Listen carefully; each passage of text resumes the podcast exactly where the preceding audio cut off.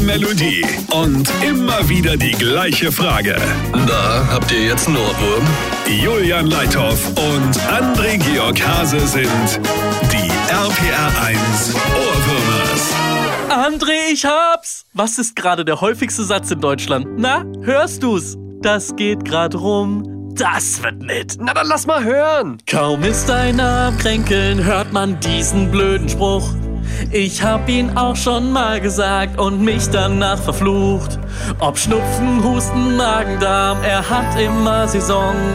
Wenn ich mich schneuze, hör ich die Kollegen förmlich schon. Das geht grad rum, Aha. das geht grad rum. Ja, Ah, klingt gut.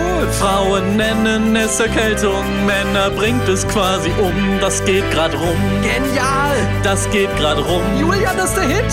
Frauen nennen es Erkältung, Jill. Männer bringt es One, grad two, rum. three. Das geht grad rum, das geht grad rum. Und jetzt alle zusammen. Frauen nennen es Erkältung, Männer bringt es quasi um. Frauen nennen es Erkältung, Männer bringt es quasi um.